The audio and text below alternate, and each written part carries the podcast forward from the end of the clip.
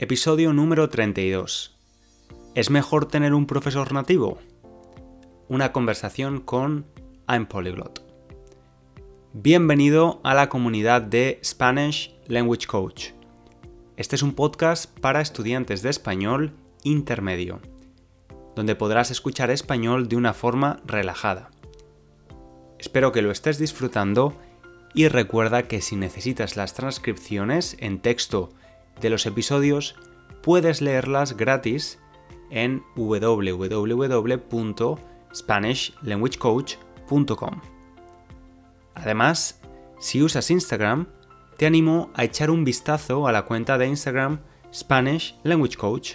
Allí podrás ver contenido español de forma diaria adaptado a tu nivel. En el episodio de hoy no estoy solo. He tenido una charla muy entretenida e interesante con Lionel de I'm Polyglot. Profe de francés, le conocí gracias a su podcast y hemos charlado sobre varios temas que pueden ser muy interesantes para ti.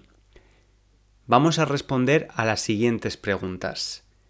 ¿Es necesario tener una inmersión en un país para aprender el idioma? ¿Qué libros son los mejores para leer como estudiante de nivel intermedio? ¿Es mejor tener un profesor nativo? Bueno, vamos a escuchar la charla y espero que la disfrutes. Hoy tenemos como invitado a Lionel de impolyglot.com. Hola Lionel, ¿cómo estás? Hola César, muy bien, ¿y tú? Muy bien, muchas gracias por, por aceptar la invitación de estar en el, en el podcast. Tenía muchas ganas. Y yo también, sí, sí, sí. Bueno, quiero, quiero contar primero cómo conocí a Lionel. Lo conocí a través de un podcast también, porque él tiene un podcast, I'm Polyglot, un podcast para estudiantes de francés. Y es un podcast que me encanta porque habla en francés de forma muy natural, eh, a una velocidad que me supone, para mí me supone un desafío, pero aún así consigo entender prácticamente todo el mensaje, lo cual es perfecto. Y hablas también, Lionel, del aprendizaje de idiomas, todo en francés. Así que para mí es perfecto porque me interesa el tema em, del que hablas y además lo haces en francés y me ayudas a, practicar la comprensión en este, en este idioma que estoy estudiando. Así que muchas gracias de nuevo por, por el contenido que haces y súper recomendado para todos los estudiantes y para todos los oyentes que además de español también estudian francés Así que, Lionel, preséntate, por favor, háblanos un poco de ti, quién es Lionel, eh, háblanos un poco de tu proyecto y sí, cuéntanos. Pues, pues eh, primero, gracias por todo lo que dices sobre mi podcast, gracias. Em, bueno, pues entonces soy eh, profesor particular. De formación soy profe de inglés, de hecho, em, pero trabajo por mi cuenta. Y bueno, tengo el podcast en Polyglot eh, como dices, eh, intento, intento enseñar el idioma, sino, bueno, también eh, métodos sobre aprender idiomas por, por, su cuenta. Es decir, me gusta pensar que ahora en 2020 podemos, cualquier persona puede aprender un idioma solo en casa, con internet, con soportes que pueden ser gratuitos y me gusta un poco guiar a la gente para aprender un idioma, que sea el francés o mm, otro idioma, pero especialmente el francés porque soy nativo francés, por supuesto. Y, bueno, es lo que hago. Entonces, eh, tengo el podcast y también hago clases particulares y tengo una plataforma por, eh, la, para la gente que quiera aprender solo y eh, con más tiempo y, mm, bueno, con más facilidad al final si alguien no tiene tiempo para tener un profe particular que pueda trabajar eh, cuando, cuando quiera, cuando pueda. Para estudiar a su ritmo, ¿no? Exactamente. Por, cierto, tenemos que buscar, eh, si alguien quiere encontrar el podcast, hay que buscarlo todo junto, ¿no? Exacto. no, no hay eh, contracción. Exacto, no hay contracción.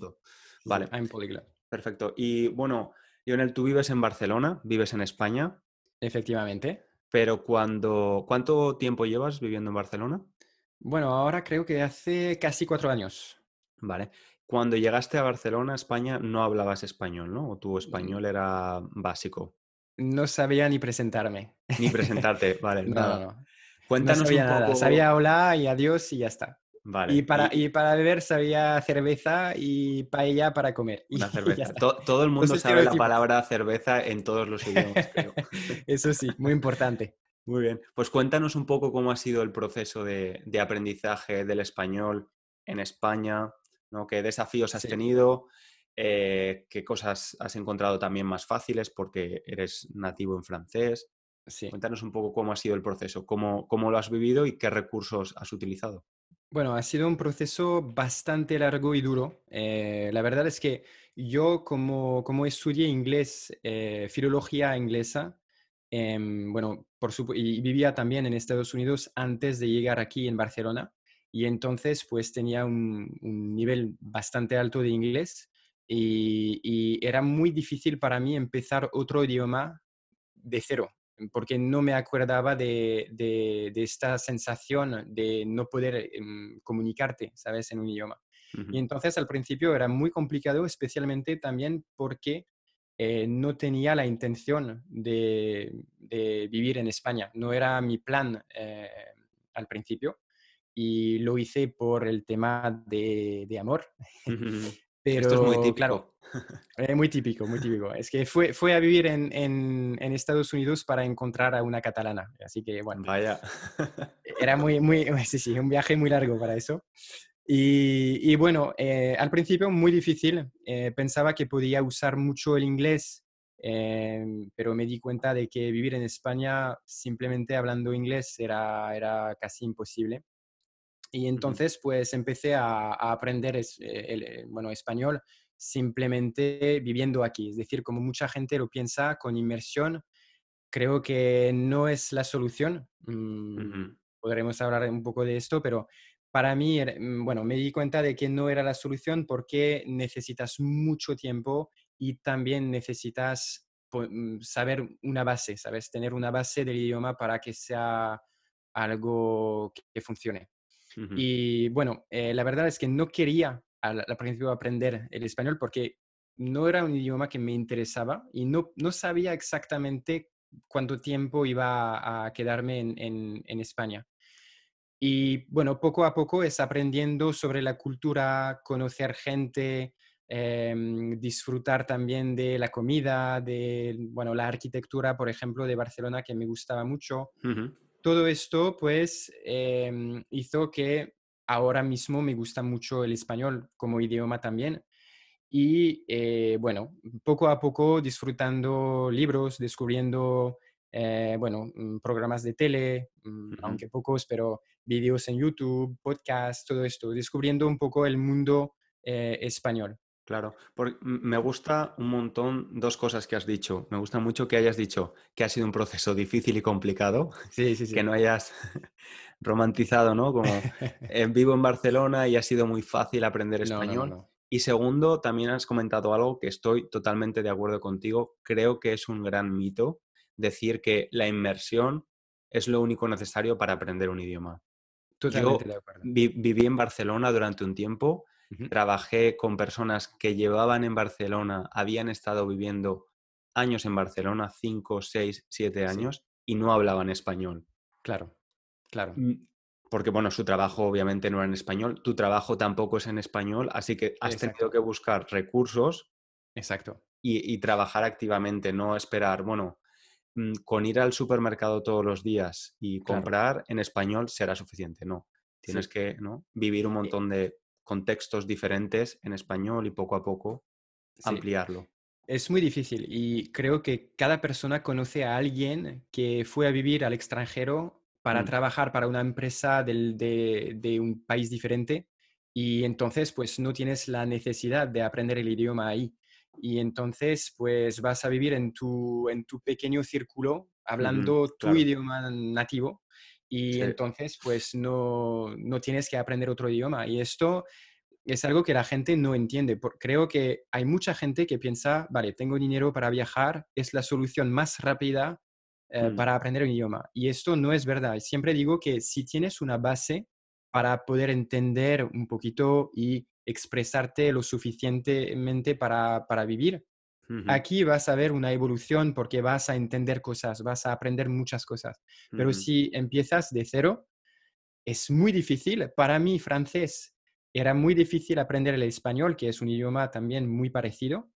Imagínate para alguien que, no sé, que es francés y que va a vivir en China, por ejemplo, con otro, bueno, con otra estructura, con otro idioma, pero muy lejos de lo que es un idioma totalmente alejado. Sí, sí, sí, muy complicado. Sí, sí, sí, es verdad. Bueno, además, Lionel, de, del podcast, eh, otras de tus aficiones es, la lectura. Veo que en Instagram siempre estás hablando del libro que te has terminado te comenté que yo estoy trabajando en crear el hábito de la lectura porque no tengo ese hábito y tengo literalmente una alarma en el móvil que me dice, César, tienes que leer.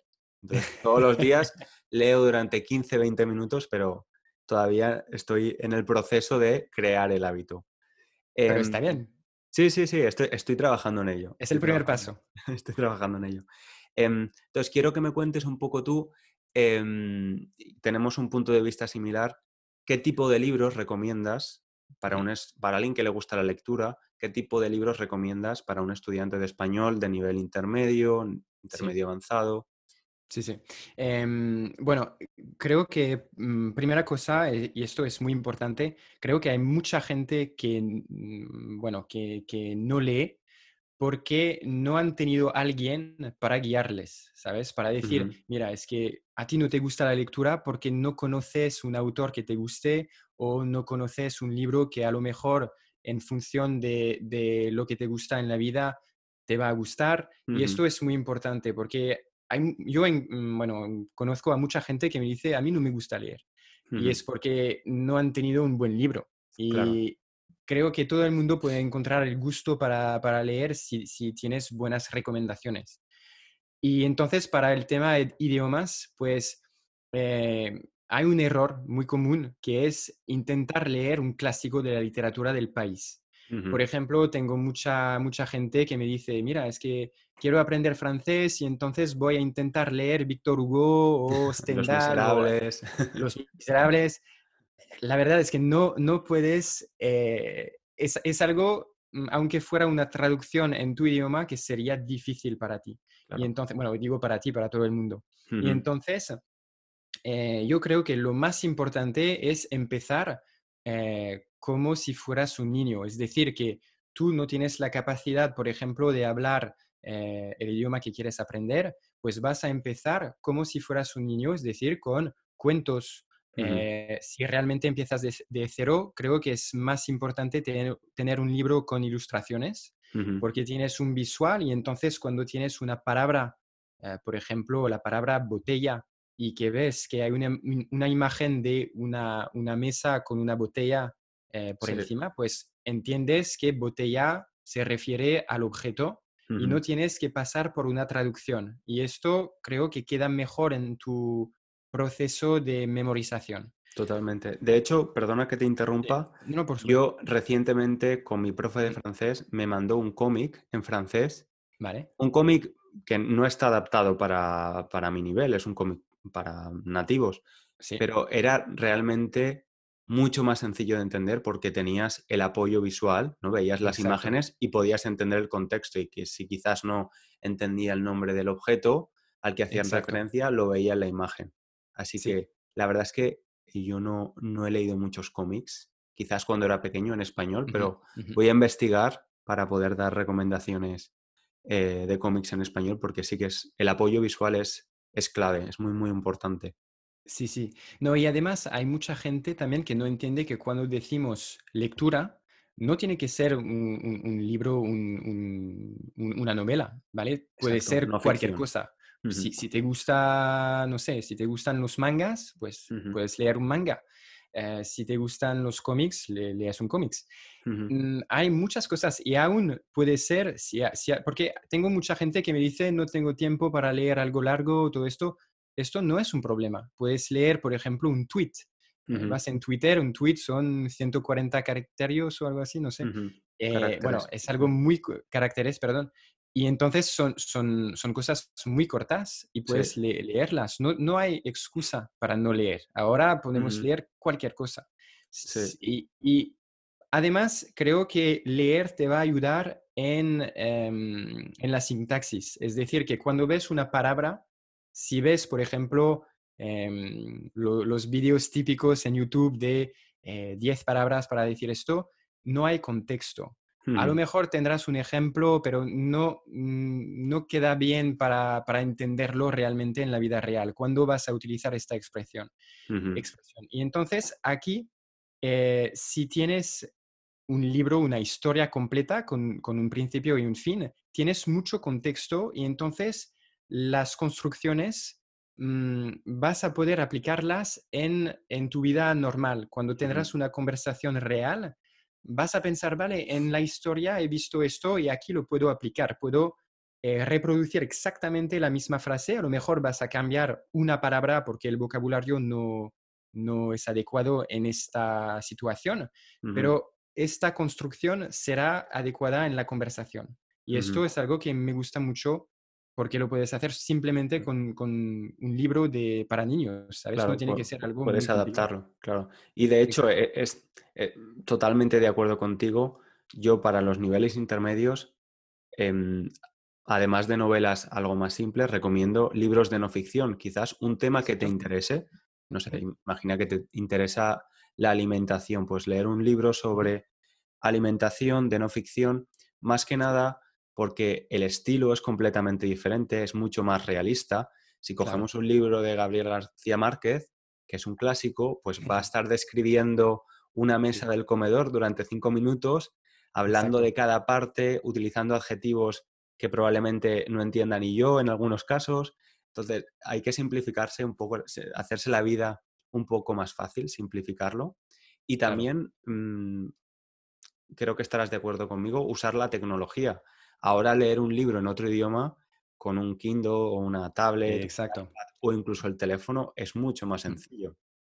Sí, por supuesto. Esto, muy buen tema, el Kindle. Eh, yo es verdad que a mí me gusta mucho el Kindle porque, bueno, hay una palabra que, no conoces, no tienes que parar realmente tu, lectura porque puedes hacer un, clic y ves Eso es maravilloso, es genial. Mm. Esto es muy guay. Y con la combinación yo uso mucho el, sistema de repeticiones con tarjetas flash, eh, con Osalingua, con Anki, con lo que sea.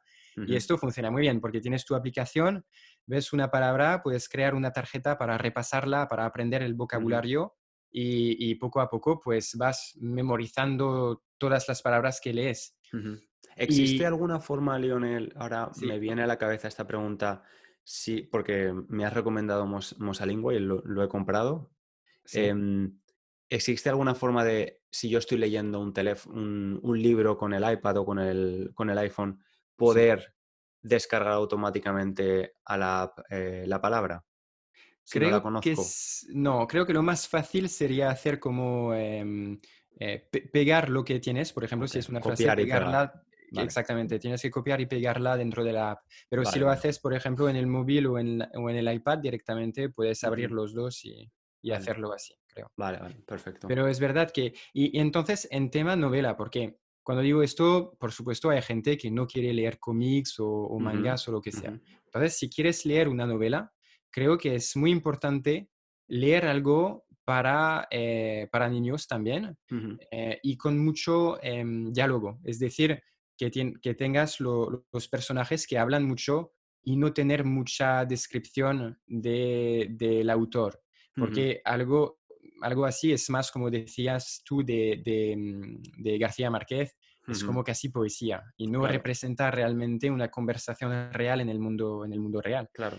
Entonces, cuando tienes diálogos, pues esto me gusta mucho porque hay frases hechas que puedes usar realmente en la vida normal. Y entonces esta frase, sin pensar en la gramática o la conjugación, si la memorizas así, mm, con una app, por ejemplo, pues mm, te vendrá así sin pensar en una conversación. Sin, sin tener que pensar, ¿vale? ¿Cómo conjugo ese, ese verbo en este tiempo? No tienes que pensar en todo esto. Simplemente tienes esta frase y, no sé, tienes un momento en la conversación en que te indica que esta frase la puedes poner aquí y, usarla. Totalmente, totalmente de acuerdo. Otro tema, Lionel, que, me gustaría hablar contigo y que tú también cubriste en, tu podcast, em, y además es un tema que en los últimos meses sobre todo en, el, en la industria del aprendizaje del inglés se ha hablado mucho, es si es necesario que un profesor sea nativo o si es mejor que un profesor sea nativo para enseñarte ese idioma.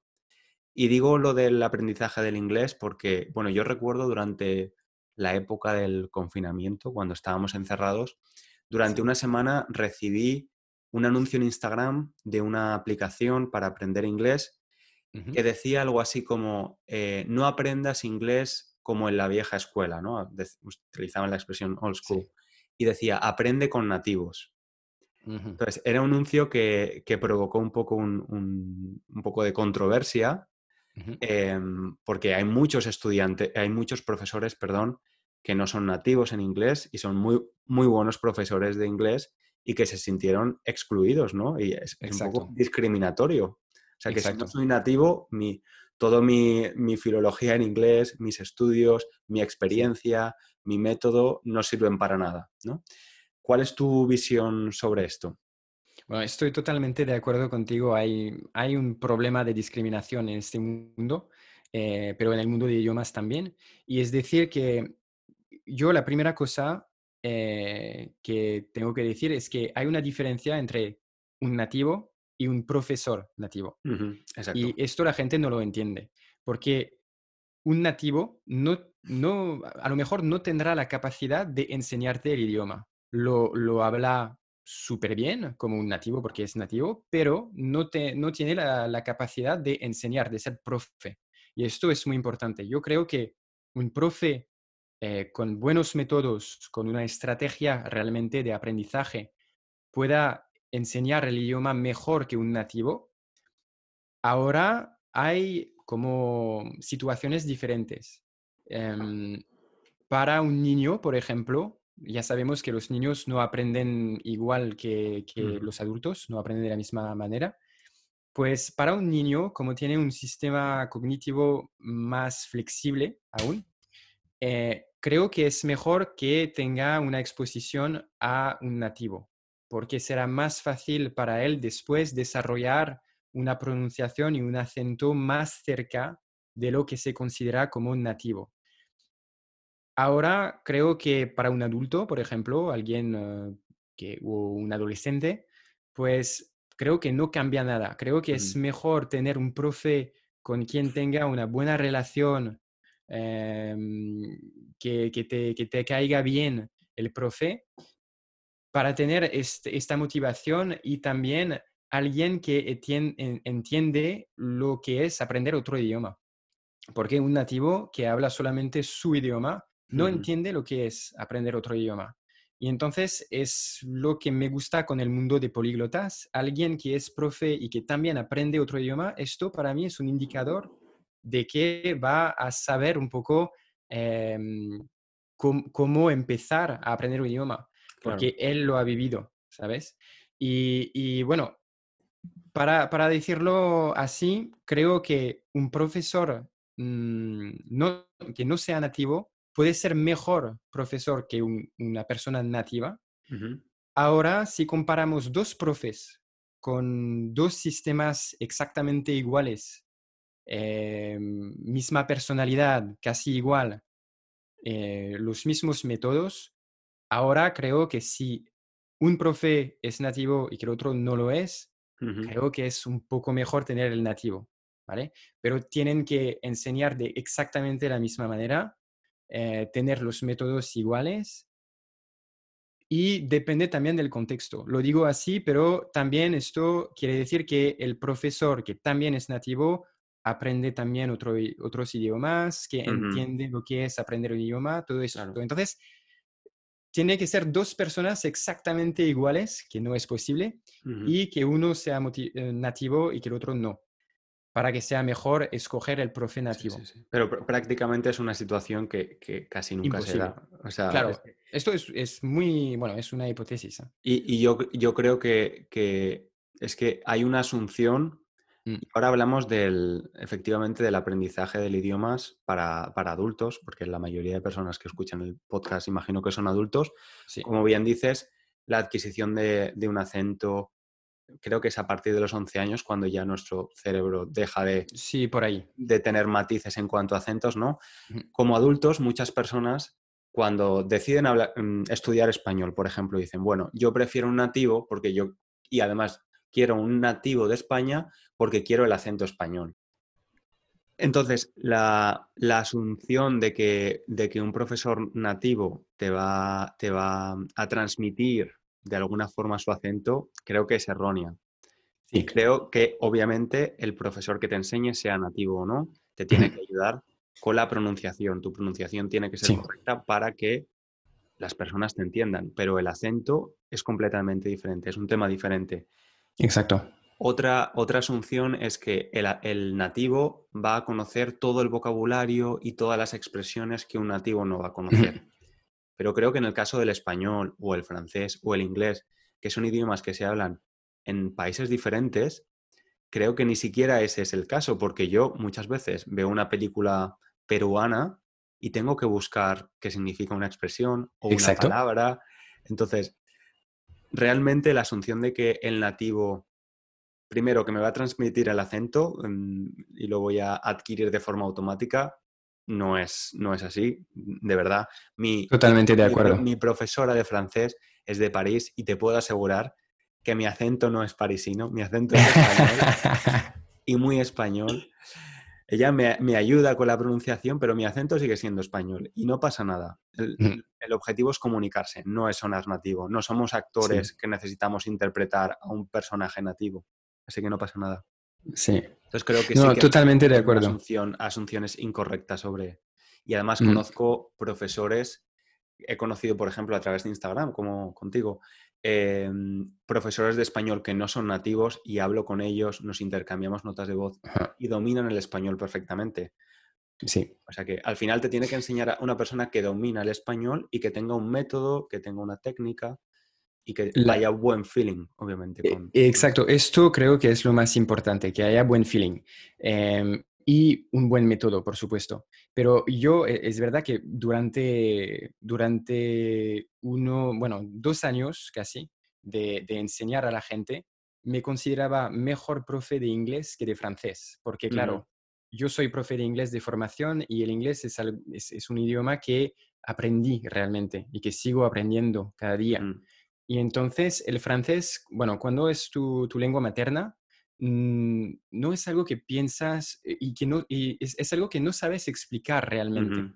Ah, mm, yo al principio había, mm, tenía mucha gente que me preguntaba cosas sobre la, bueno, las construcciones de algunas frases, por ejemplo. ¿Qué es el, mi respuesta era... claro. Cuando le preguntas a un, a un, nativo en español o francés, em, ¿cuál es la conjugación de tercera persona de subjuntivo Pues seguro que no lo saben. Claro, claro. Y, y esto, eh, bueno, resulta en respuestas que eran pues porque es así y no lo sé, no sé por qué, no sé por qué, no sé cómo explicártelo, pero es así. Y tenía que buscar, ¿sabes? Realmente la norma, la regla, cómo funciona, pero no, no podía explicarlo. Esto es algo que puedo hacer en inglés, pero no lo puedo hacer tan bien en francés y además el francés creo que es un idioma más complicado que el inglés. Sí. Bueno, e, esto es muy... La gramatical. Bueno, depende de cada persona, pero para mí es más complicado el francés que el inglés. Y, bueno, es eso. Creo que tienes razón en que un profe, que sea nativo o no, puede ser un buen profe o un profe malo. Y, esto es lo más importante. Si el profe tiene la buena estrategia, los métodos buenos, los soportes, sabe cómo ayudarte porque entiende cómo tú te sientes hablando el idioma, esto es lo más importante. Sí, totalmente. Yo siempre digo que yo no enseño español, yo enseño a que tú aprendas español. Exacto. El, profesor, desde mi punto de vista, es más un guía ¿no? que alguien que introduce conocimientos en, el cerebro de otra persona. E, estoy em, totalmente de acuerdo. Es lo más importante, enseñar a la gente cómo puedan aprender bien. Exacto. y especialmente para las clases, porque hay mucha gente que durante las clases quieren cosas que para mí no vale la pena hacerlo durante una clase. Todo el tema gramática, por ejemplo, creo que ahora cualquier persona puede buscarlo eh, en Google, realmente. Puedes entender. Después, cuando tienes un, profe particular, es muy bueno para clarificar cosas en, en, la clase. Es decir, tú, por ejemplo, solo has aprendido cosas o expresiones, todo esto, pero no, no sabes realmente cómo usarlas bien dentro de tu conversación. Esto es algo que, puede, que puedes practicar con tu profe y él te va a decir, vale, esto está bien, pero me parece más natural, natural decirlo así, por ejemplo. Y te va a enseñar otra cosa.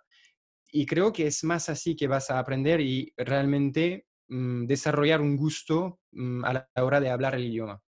Totalmente, totalmente de acuerdo contigo, Lionel. Bueno, pues eh, muchísimas gracias por tu tiempo de nuevo. Os recomiendo para continuar realmente todo lo que hemos estado hablando en esta, en esta charla son cosas que tú ya has hablado en tu, en tu podcast de una forma un poco más desarrollada. Así que si estáis aprendiendo francés o sois, sois francófonos, habláis francés y os interesa eh, el mundo del aprendizaje de los idiomas, os recomiendo que os paséis por I'm Polyglot, em, el podcast de Lionel, y, le echéis un vistazo. Em, bueno, Muchas, gracias, Leonel. Por tenerme. gracias. gracias. Y, en unos, uh, unos meses tendremos que hacer un podcast en francés en I'm Polyglot. Exacto. Mira, ahora en, en siete minutos tengo mi clase de francés. Así que voy, a, voy a empezar a trabajar duro para poder hacer un podcast en francés. Perfecto. pues muchas gracias otra vez. Muchas gracias. Vale, Que vaya bien. Chao, chao. Gracias de nuevo, Lionel, por esta charla y gracias a ti por escucharla. Si escuchas este podcast en iTunes, será de gran ayuda si escribes una pequeña valoración. Muchas gracias y feliz semana. Un abrazo grande.